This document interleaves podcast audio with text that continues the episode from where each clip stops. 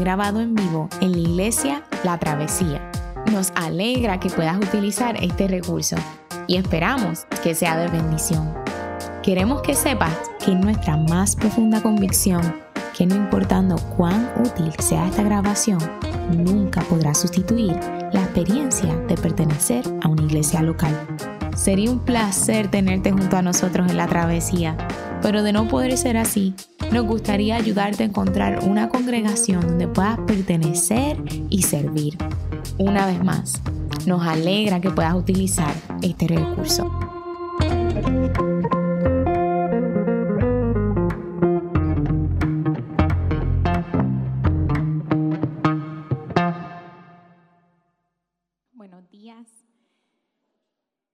Pido que por favor se pongan de pie en reverencia a la palabra del Señor.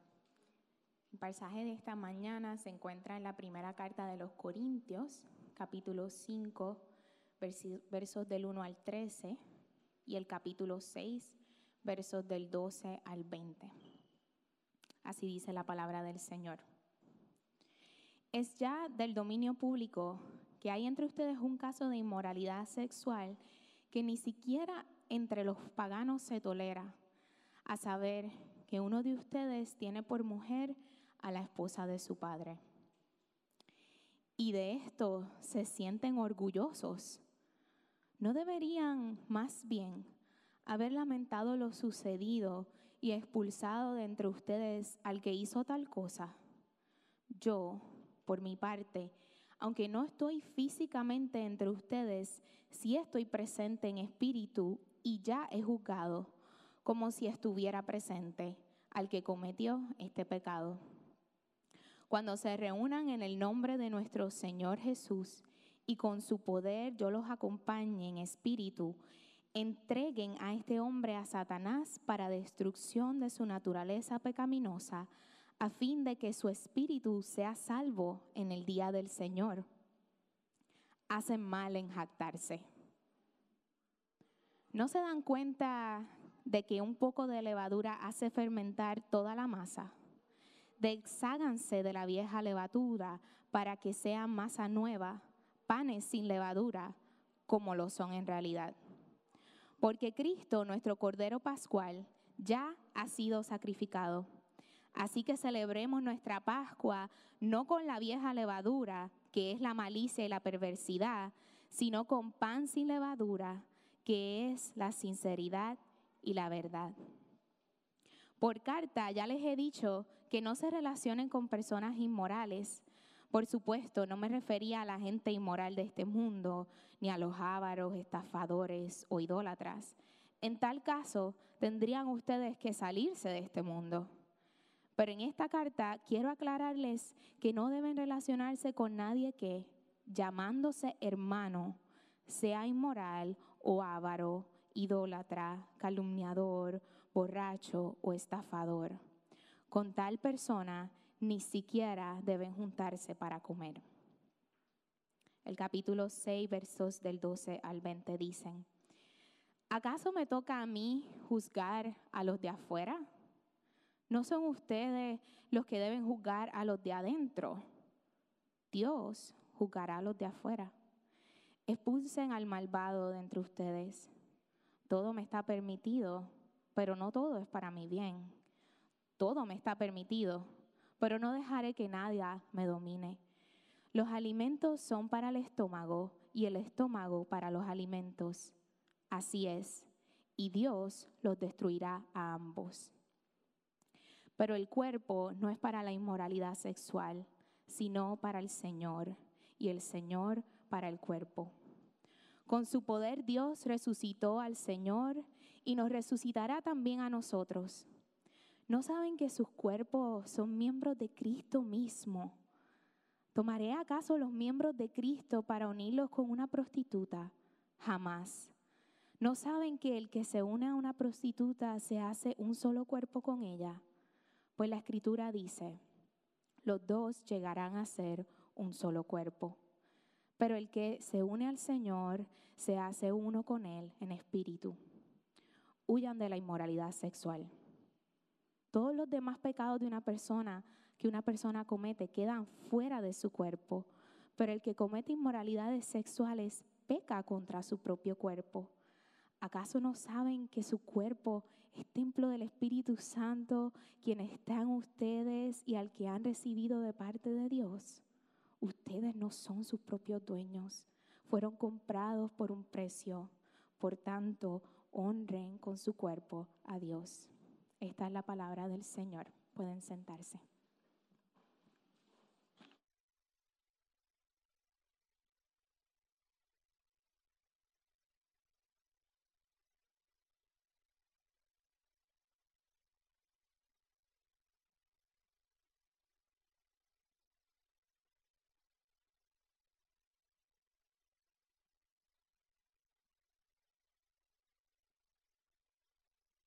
A todos, que la paz del Señor sea con cada uno de ustedes. Déjeme iniciar este, el sermón de hoy con dos aclaraciones. La primera, felicitar a sus pastores, tanto a Yamil como a José Elías.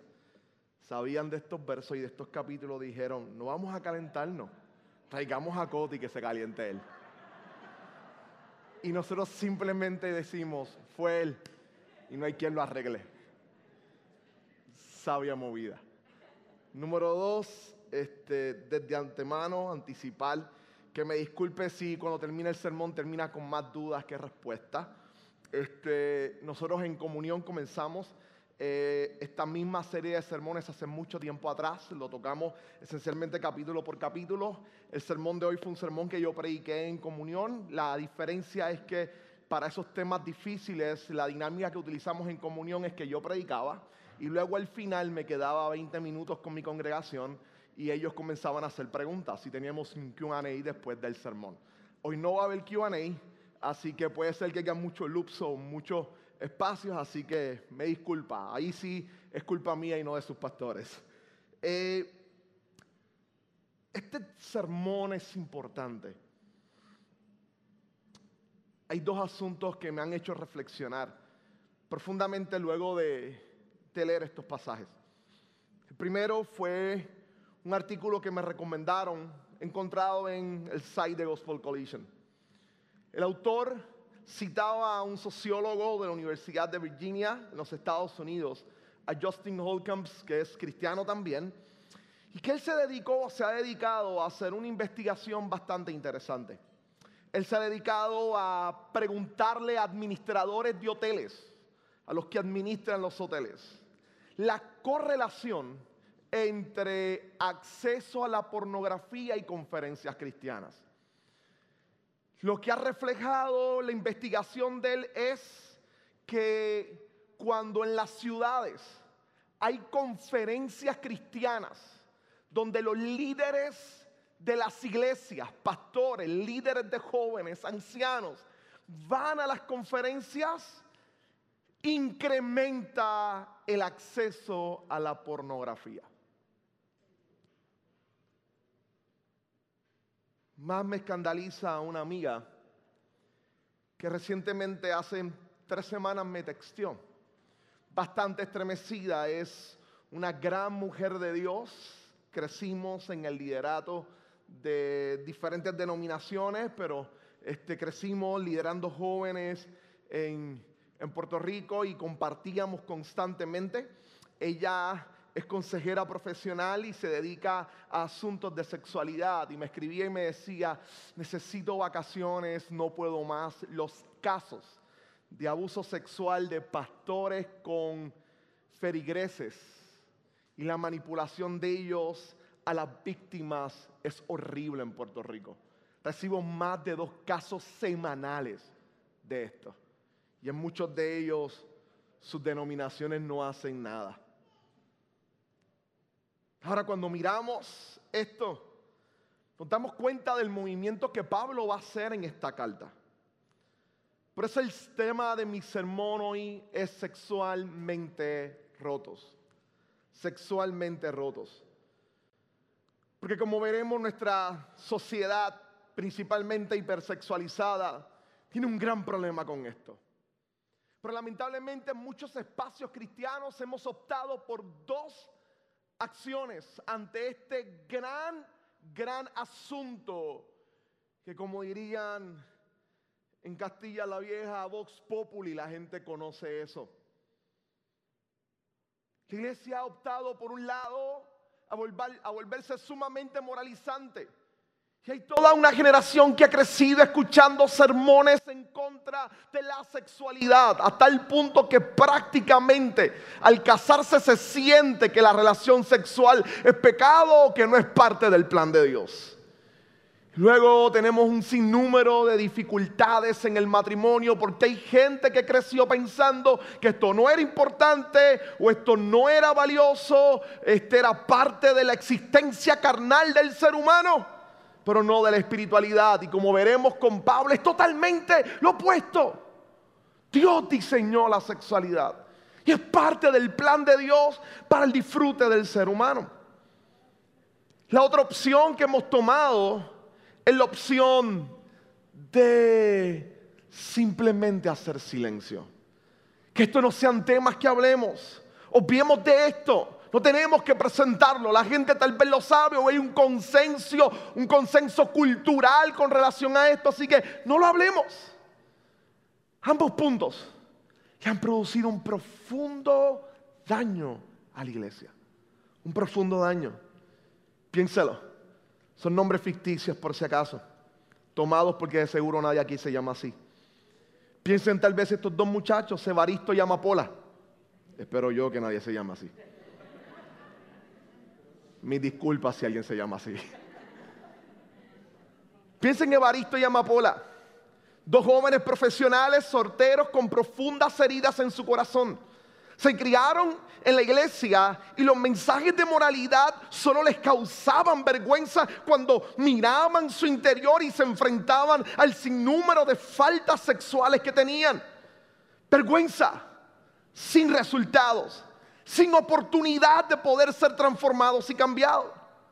Ahora ellos lucharon con esta situación y optaron luego de cansarse por espacios donde no se hablara del asunto mientras en su interior el dolor y la amargura no se sanaba, no los dejaba. Evaristo y Amapola viven ahora mismo vidas quebradas y rotas, sin saber que el Evangelio tiene el poder para repararlas con gracia y misericordia. Por eso es que esta serie se llama Gracia Perfecta para gente imperfecta. Porque el Evangelio tiene gracia y misericordia para trabajar inclusive con nuestras vidas sexualmente rotas. Ahora, por los que toman notas, aquí van mis dos puntos. Lo primero es que voy a hablar del contexto. Y en un pasaje como este es crucial que tomemos un tiempo para mirar el contexto de donde surge el pasaje. Como les decía el domingo pasado, esta carta es bien situacional, lo que significa que Pablo constantemente está respondiendo a una serie de informes. Las primeras del capítulo 1 al 6, informes verbales, del 7 hasta finalizar la carta, un informe escrito. Así que es bien situacional y el contexto nos ayuda a entender lo que Pablo está diciendo. Segundo punto, luego de mirar el contexto y de observar lo que Pablo está diciendo, vamos entonces a acercarnos a la situación de los Corintios. Y veremos los dos casos que Pablo nos va a traer. El primero, en los primeros pasajes que dimos lectura en el capítulo 5 y luego pasaremos al capítulo 6, los versos del 3 en adelante para mirar los segundos casos que Pablo está orientando y trabajando en la iglesia. Comencemos, empecemos con el contexto. Recuerdo, una de mis experiencias más agradables fue eh, hace varios años atrás, varios años atrás, cuando era mucho más joven, porque me niego a decir que es cuando yo era joven. Estaba todavía en la universidad y me había costeado un pasaje, me habían invitado a predicar en una actividad evangelística en Centroamérica, predicaría en Guatemala. Y, perdón, en Nicaragua, predicaría en Nicaragua. Pero los pasajes para ir a Nicaragua eran carísimos. Así que la opción más viable para un estudiante que tenía la invitación a predicar, pero que se costeaba a sí mismo su vuelo, obviamente las comunidades de hermanos en estos países son sumamente pobres, así que para mí era un placer poder hacerlo.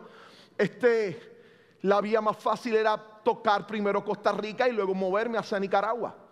Y en Costa Rica de igual manera tenía una invitación para predicar en varias iglesias, así que acepté y me fui. Recuerdo que llego a Costa Rica. Luego de predicar en una iglesia, como, como hacemos usualmente los latinoamericanos, te quedas en la casa de los hermanos. Recuerdo que luego de salir de un servicio de predicar, llego a la casa de, de la hermana que me está hospedando. Y ella pone en la mesa un plato de una carne que olía excelente, unas tortillas de, maíz calientes en un envase que guardaba el calor, que olían extraordinarias, recién hechas por ella, ensalada. Yo estaba ya con la saliva saliéndose de mis labios. Imagínense, terminé de predicar, tenía un hambre increíble.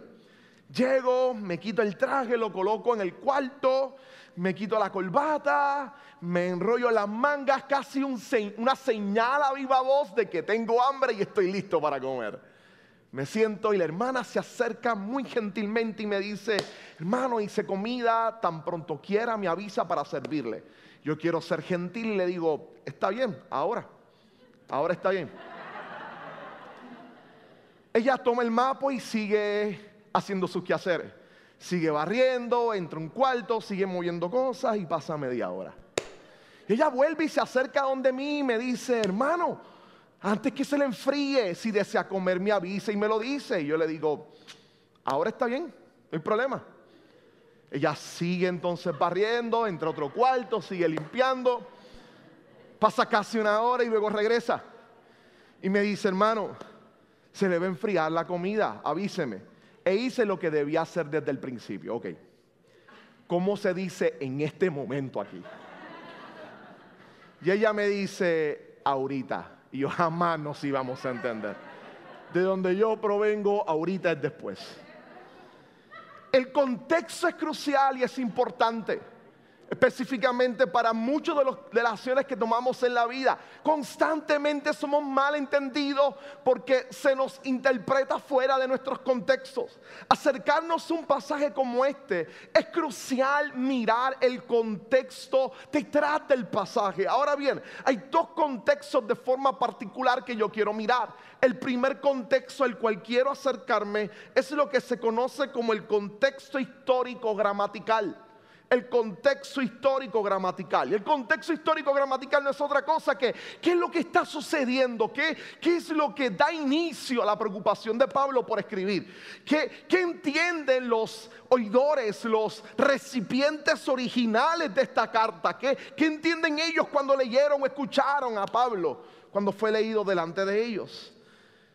Para ellos, para el contexto histórico gramatical, hay unos aspectos importantes. El primero es el aspecto geográfico. Les decía el domingo pasado que Corinto es una ciudad portuaria donde su economía principal consiste en el comercio. Como toda ciudad grande y comercial, muchos iban solo por un momento, por momentos de trabajo. Muchos eran marineros que simplemente entraban, llevaban la carga y esperaban al día siguiente donde hubiese mejor tiempo para poder salir y dirigirse a su próximo destino. Ahora bien, cuando esto es así, ellos pasan algún tiempo en este lugar y se convierte en un espacio súper propenso para brindarle algún tipo de satisfacción sexual. Por lo tanto, Corinto se había convertido como ciudad cosmopolita en un centro de prostitución, uno tal vez de los más grandes en Asia Menor. Es tanto así que un siglo antes de esta carta escribirse, un siglo antes, en toda la Grecia antigua, había un eslogan cuando la gente iba a un prostíbulo, decía, vamos a corintizar. A ese nivel la fama de Corinto se había extendido desde un siglo antes de este pasaje. Cuando Pablo escribe, la cosa no es tan diferente. Es más, hay un templo que compite con la iglesia y un templo allí donde las actividades principales tienen o se relacionan con prostitutas o con personas que venden su cuerpo al servicio sexual, tanto hombres como mujeres, de ambos. Así que nos muestra esencialmente una cultura aceptada por la sociedad. Allí está estampado esto. Y obviamente vas a tener casos de estas situaciones en la iglesia. Número dos, a esto se le complica más todavía un asunto filosófico, un asunto filosófico. La perspectiva que miraba o que dominaba la forma en cómo la gente en Corinto miraba la vida es lo que se conoce como la cultura greco-romana o la cultura helénica o helena, la cultura de los griegos. Si algo importante en la cultura griega es el hecho de mirar la vida de manera dualista. Tanto en asuntos de bien y mal, pero sobre todo en asuntos de la existencia. Lo que existe es corporal o material y espiritual. Ahora, escuche bien. Y aquí está el hecho con los corintios. En la cultura helena, lo espiritual era lo importante, lo inmaterial. El alma es lo importante. Lo corporal no tenía valor alguno. Era echado a un lado. De manera que para ellos lo que verdaderamente es importante es lo espiritual. El cuerpo es una cárcel. Por eso la muerte te libera del cuerpo que es la cárcel y te permite disfrutar la verdad de quién tú eres. Algo totalmente contrario al Evangelio y al principio cristiano. Pero la idea principal de ellos es que puedes hacer lo que quieras con tu cuerpo y no necesariamente afecta tu alma o tu espiritualidad.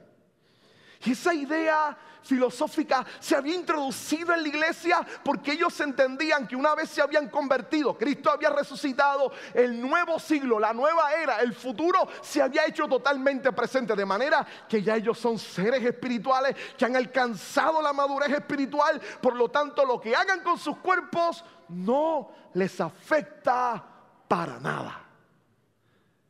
Combine eso con lo que le dijo ahorita y se dará cuenta de que una de las principales situaciones en Corinto es que tenías a personas que decían, decidían no tener relaciones con sus esposas porque estaban orando, ayunando, haciendo alguna disciplina espiritual, creciendo espiritualmente, pero cuando iban a, no podían contener sus deseos sexuales, terminaban en prostíbulo. Regresaban y no sentían ningún problema como si fuera malo, porque ese fue el cuerpo. Y por eso el cuerpo va a ser desechado pero mi alma no es afectada. No hay nada malo en eso. Ahora, si unimos estos dos aspectos al elemento ético, y es que la, sociedad romana es bien laxa, altamente laxa moralmente, específicamente la sexualidad. Era normal, normal, normal tener relaciones sexuales con prostitutas. Es más, era esperado en la sociedad que los muchachos antes de casarse hubiesen pasado varios tiempos o años en prostíbulos. Era bastante normal. Es una sociedad sumamente laxa. Y aquí está lo genial de la carta de Corinto. Y aquí está lo genial. Mientras le estoy explicando este contexto, es fácil tal vez en su mente comenzar a hacer puentes y mirar nuestra sociedad actual. Vivimos en una sociedad sumamente hipersexualizada bombardeándonos constantemente con la idea del erotismo y de lo sexual. Principalmente hemos cosificado el cuerpo del individuo y lo hemos utilizado como plataforma de atracción. Son los comerciales que no tienen nada que ver con sexualidad, pero te quieren presentar una proyección que te inclina hacia eso. De alguna manera hacen conexiones para que nosotros seamos movidos por eso. Vivimos en una sociedad igual que tiene una tendencia dualista bien interesante. Ya no es tanto la idea de lo espiritual y corporal, sino que es una especie de visión psicocorporal. ¿Quién soy yo en mi identidad psicológica? y quién soy yo en mi elemento corporal. Lo importante como los griegos es que yo priorizo mi identidad psicológica o emocional antes de la realidad mía corporal. De forma que lo tenemos primariamente en relaciones heterosexuales. Lo tenemos. Es gente simplemente explorando, teniendo relaciones sexuales y luego abandonando a la pareja simplemente porque ya no siente, ya no le convence y simplemente abandonó a la otra persona. Al igual que la sociedad de Corinto, vivimos en una sociedad con una laxitud moral increíble. Increíble. Ahora, ¿cómo respondemos como iglesia? ¿De qué manera lo hacemos? Asumimos simplemente lo que decíamos al principio, una actitud fuertemente moralista o nos movemos tal vez simplemente hacia el silencio. ¿Qué hace Pablo? ¿Qué está informando a Pablo en sus declaraciones? Usted leyó el texto. Déjenme advertirle algo. Pablo, Pablo no es un estoico que decida simplemente renunciar a todo placer y por eso escribe como escribe en palabras nuestras. Este no es un conservador recalcitrante que tiene como intencionalidad privarnos de todos los disfrutes de la vida. Esa no es la intención de Pablo. ¿Qué es lo que domina la mente de Pablo? Una historia más bella, una historia más dignificante, una historia más gloriosa que las narrativas sexuales de nuestro tiempo. Por eso, mi segundo contexto es lo que se conoce como el contexto canónico. Pero el contexto canónico simplemente es, si quiero simplemente explicar esto, es el texto no es solamente qué está sucediendo detrás o por qué el escritor está hablando. El texto para entenderlo siempre es importante y escúchalo bien iglesia, tomar el texto y preguntarse, ¿dónde está? ¿Qué me está diciendo con relación a toda la historia de la revelación y de la salvación? Porque nosotros en esta iglesia confesamos que toda la escritura es inspirada por Dios. ¿Por qué Pablo escribe lo que está escribiendo? Porque hay una historia detrás de esto que moldea todo el pensamiento de Pablo. ¿Cuál es esa historia? Esa historia es la historia del Dios creador, del Dios sabio, de ese Dios sabio que creó al ser humano, ese Dios sabio que lo creó a su imagen y semejanza, ese Dios sabio que nos creó con cuerpos corporales entendiendo que esto era importante, nos creó como seres corporales y a la misma vez nos creó como seres sexuales. Como seres sexuales. Ahora, ¿es la sexualidad el último fin? No. ¿Es importante en el plan de Dios? Claro que sí. En el relato de Génesis vemos cómo Dios crea el Edén. Crea un espacio donde las condiciones son perfectas para vivir. Pero luego nos damos cuenta que el mundo alrededor del huerto del Edén no es igual. Nos preguntamos por qué. Porque el plan de Dios es que el hombre y la mujer juntos expandieran el Edén de forma que cubriera toda la tierra. Por eso es que Dios le dice, que dominen la tierra, que la sojuzguen, que la desarrollen. Dios tenía un plan, lo que se llama el mandato cultural, tenía un plan. Expandan la belleza del huerto del Edén de manera que cubra toda la tierra. Para ello, multiplíquense. Así que sí, la sexualidad tiene como principal propósito en la creación la procreación, pero no es su único objetivo o propósito. Cuando miramos el resto de la escritura, nos damos cuenta rápidamente que la sexualidad tiene un plan adicional. Primariamente la procreación, pero a la vez es el momento de mayor intimidad, de mayor unidad y compromiso entre dos seres.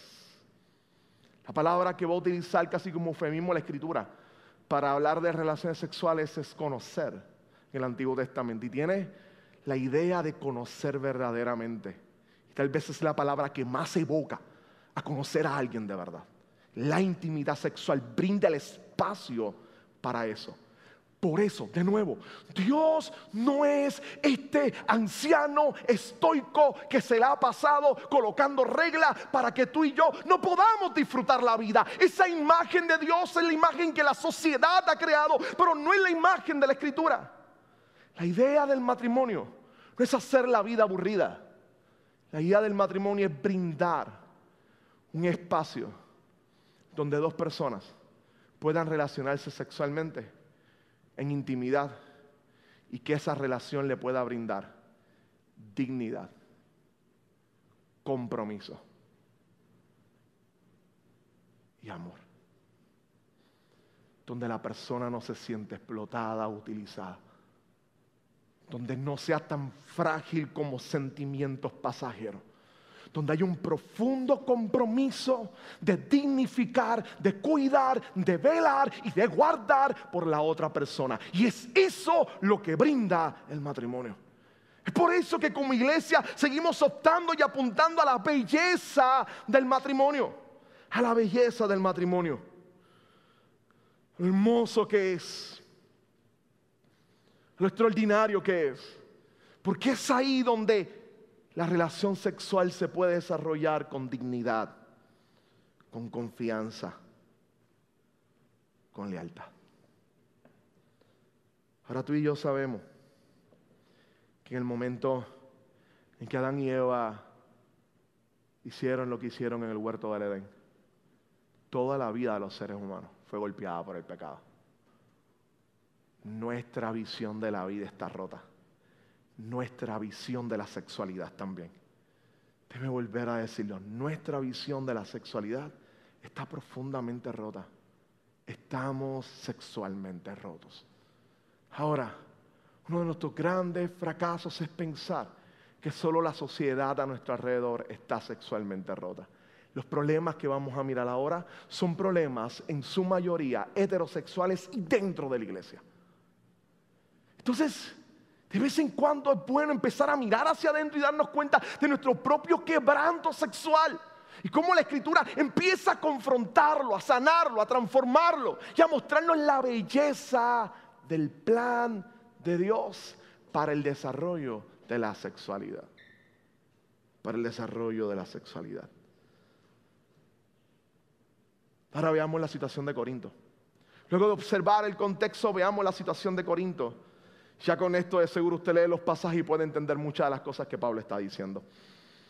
Ahora, los primeros capítulos que tenemos asignado para hoy, los capítulos 5, vamos a observar a Pablo enfrentando un caso de inmoralidad bastante serio.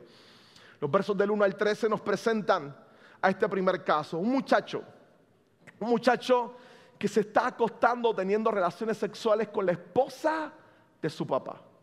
La manera de construir el argumento de Pablo nos da a saber que no es la mamá del muchacho, sino que es lo que pudiéramos denominar su madrastra, es la esposa de su papá, lo más probable, y esto era normal en el mundo antiguo, el papá enviudó o simplemente la dejó, se separó de ella, se casa y entonces el muchacho está teniendo relaciones sexuales con la esposa de su papá. La manera en cómo Pablo describe esto, lo describe como una situación constante y continua. Esto no fue casual, ellos están teniendo una relación.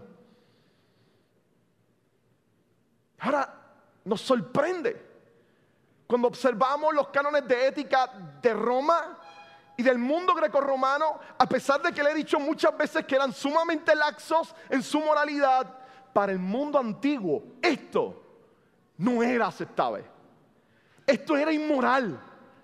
El mundo no cristiano veía esto como inmoral, inaceptable totalmente, sin decirle el mundo hebreo. Los hebreos que en el Antiguo Testamento había toda una sentencia de muerte para el que hiciera tal cosa. Ahora, ¿por qué la iglesia no reacciona?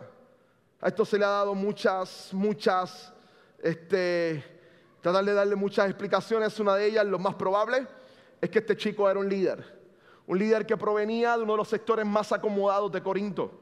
Por lo tanto, era uno de los grandes donantes de Corinto. Era un líder que enseñaba en la iglesia y le tenían miedo tener que enfrentarlo a él.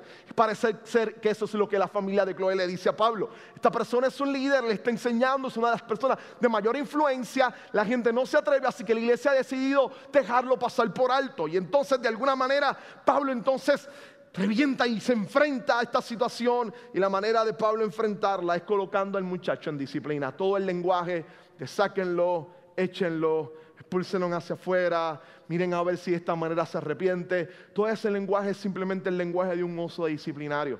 Tú y yo tal vez no lo entendemos, es la fuerza de un mundo antiguo que valora lo comunitario por encima de lo individual, diferente a nosotros, y que el hecho de no participar en el servicio público colectivo de la iglesia ya se entendía como algo horrible, como un castigo bien profundo. Pablo lo coloca en disciplina y dice que tal cosa no debe suceder. No debe suceder porque inclusive el testimonio de la iglesia se ha visto afectado y la gente de afuera ya ha comenzado a hablar. Próximo caso que nos damos cuenta, en el capítulo 6 y los versos 13 en adelante, es cuando Pablo entonces entra a trabajar el origen del problema de ellos. Su problema es un problema teológico o antropológico. Ellos, como les decía ahorita, no valoran el cuerpo. Así que Pablo se acerca con un argumento interesantísimo. Les recuerda, Dios los ha creado con cuerpos. Y no solamente los creó con cuerpos, Dios tiene planes para sus cuerpos. Número uno, son creación de Dios, le pertenecen a Dios. Número dos, y esto es lo más importante, hay algo que Dios decide hacer cuando le salva. Y es que Dios nos salva de las tinieblas, nos limpia con su sangre y deposita en nosotros nada más y nada menos que la persona del Espíritu Santo, la tercera persona de la Trinidad dentro de nuestras vidas. Pablo le dice, ¿ustedes no se han dado cuenta de que ustedes son templo del Espíritu Santo? Son templos del Espíritu Santo. El Espíritu Santo está dentro de ustedes y ustedes le rinden sus cuerpos a las prostitutas. ¿Están conscientes de lo horrible de esto? ¿Están conscientes de lo horrible de la fornicación y del pecado cuando tienes al Espíritu Santo dentro de ti? ¿Tú estás consciente, iglesia, de eso? ¿Estás consciente de que en el momento de ser seducido y rendirte ante la inmoralidad sexual, ¿Estás consciente de que en el momento en que viste lo que no debías ver, que hiciste lo que no debías hacer, estás consciente que nada más y nada menos el Espíritu Santo está dentro de ti? Que no es que se va, cierra los ojos, da la espalda, que está ahí contigo. ¿Estás consciente de la seriedad de eso? Entonces, utilizando algunos de los argumentos más clásicos, les recuerda, utiliza un dicho de ellos, un dicho de los propios corintios.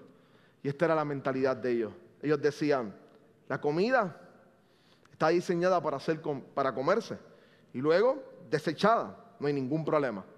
Ya se parece que el paralelismo, si mi deseo es comer, yo como, pero la comida no hace nada. Así que si mi deseo es algún tipo de relación sexual, pues lo puedo tener con quien yo quiera. No hay ningún problema.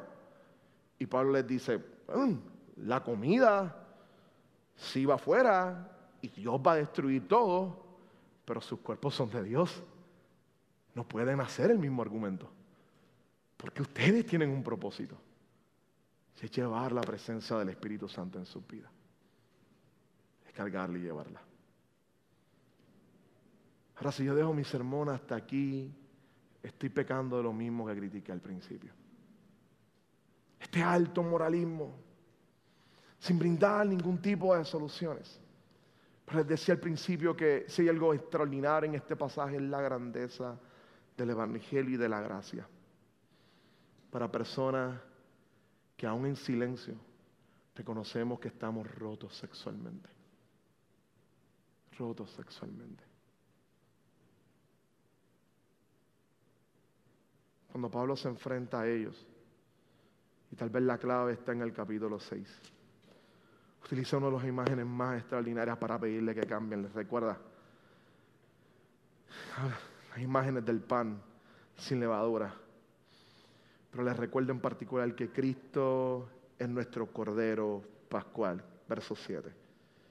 Desháganse de la vieja levadura, capítulo 5, perdón, verso 7. 5, 7 desháganse de la vieja levadura para que sean masa nueva, panes sin levadura como lo son en realidad. Porque Cristo, nuestro Cordero Pascual, ya ha sido sacrificado. Vuelve sobre el argumento. Así que celebremos nuestra Pascua, la idea de que Cristo ha sido sacrificado.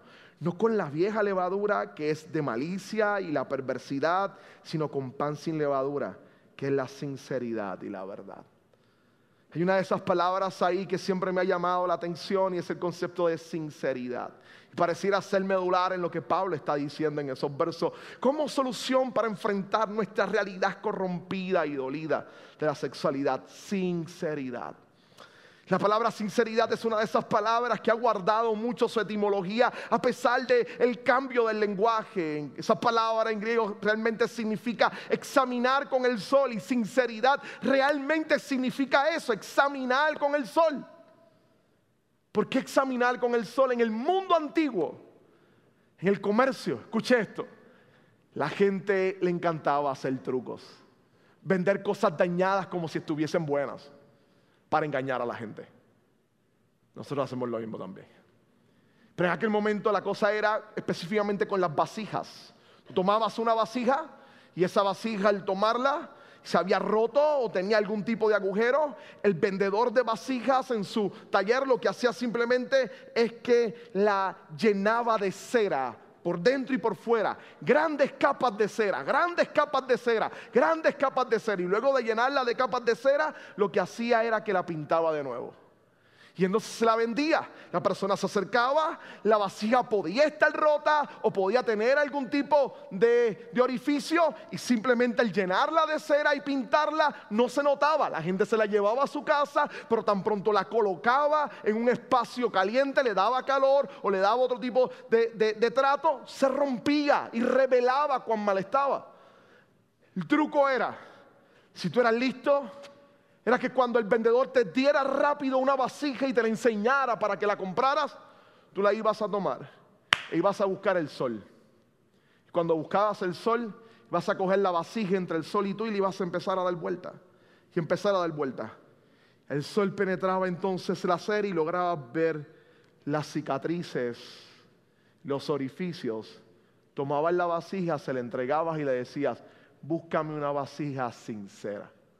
Ahora, ¿cuál era la forma para poder reparar una vasija y poder darla sin tener que utilizar cera. El proceso era diferente, tenías que tomar la vasija rota, la tomabas y si podías arreglarla lo que hacía es que tomabas barro nuevo, tomabas especie de barro nuevo y lo mezclabas con sangre de un animal que habías le habías dado muerte, lo desangrabas y mezclabas barro nuevo con sangre, la capacidad de coagular, entonces lo pegabas y entonces pegabas, le dabas la forma, esperabas que se secaba, lo ponía bajo el fuego y luego de que estuviese bien pecado, entonces podías pintarla, no untarle cera y entonces podías darla, podías reparar. Una vasija rota, sí, para repararla necesitabas barro nuevo mezclado con sangre, colocado ahí para que la vasija pudiese ser reusable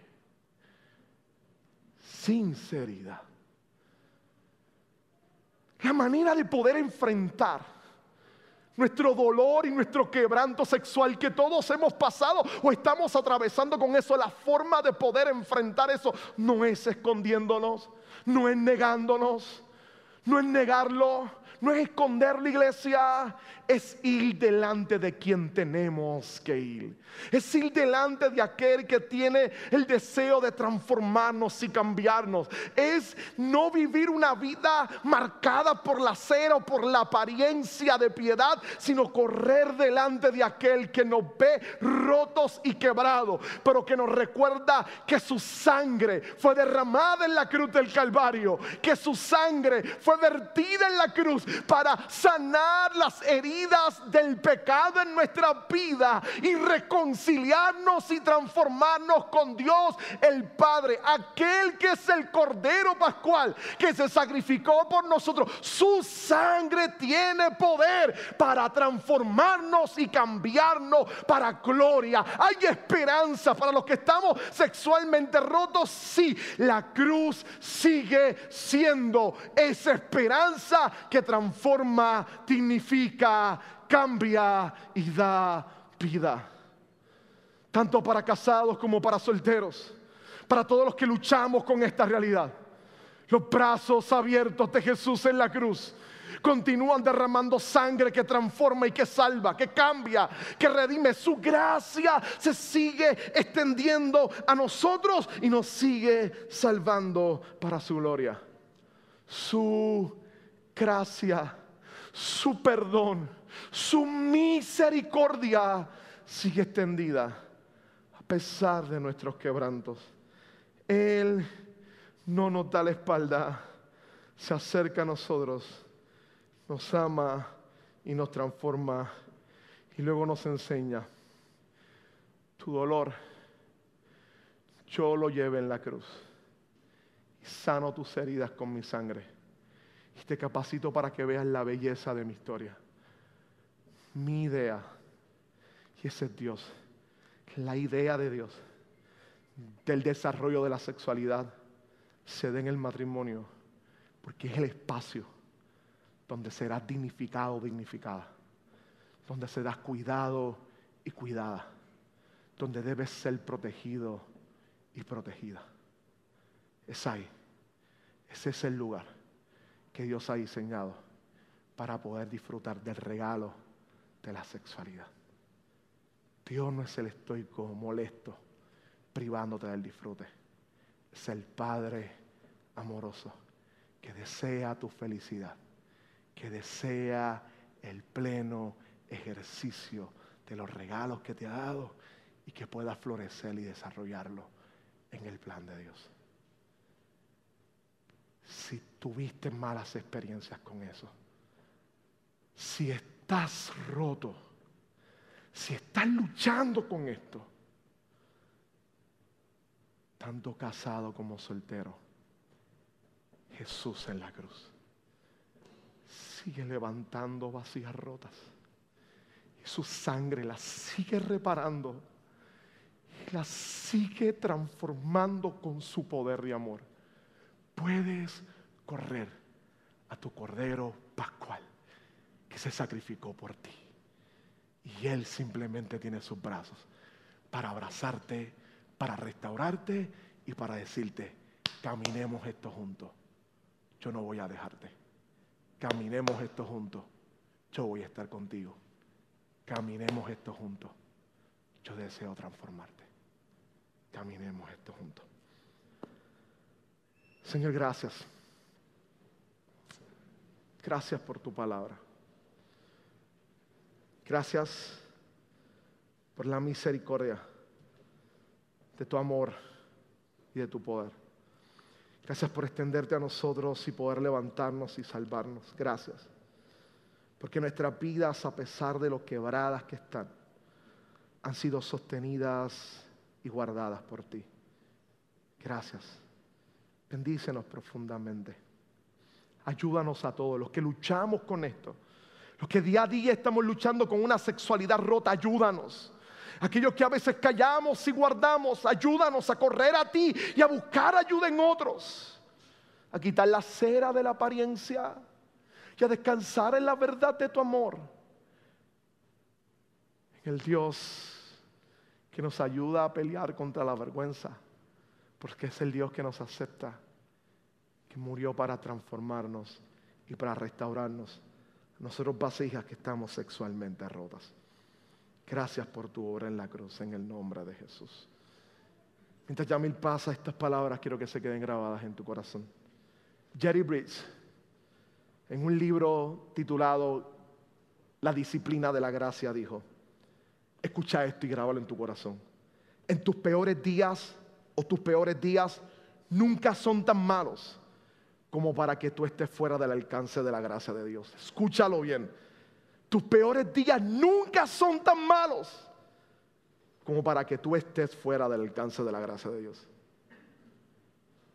Y tus mejores días nunca son tan buenos como para que estés más allá de la necesidad de la gracia divina. Ahí está la gracia de Dios. Para ti, también hoy, a los sexualmente rotos.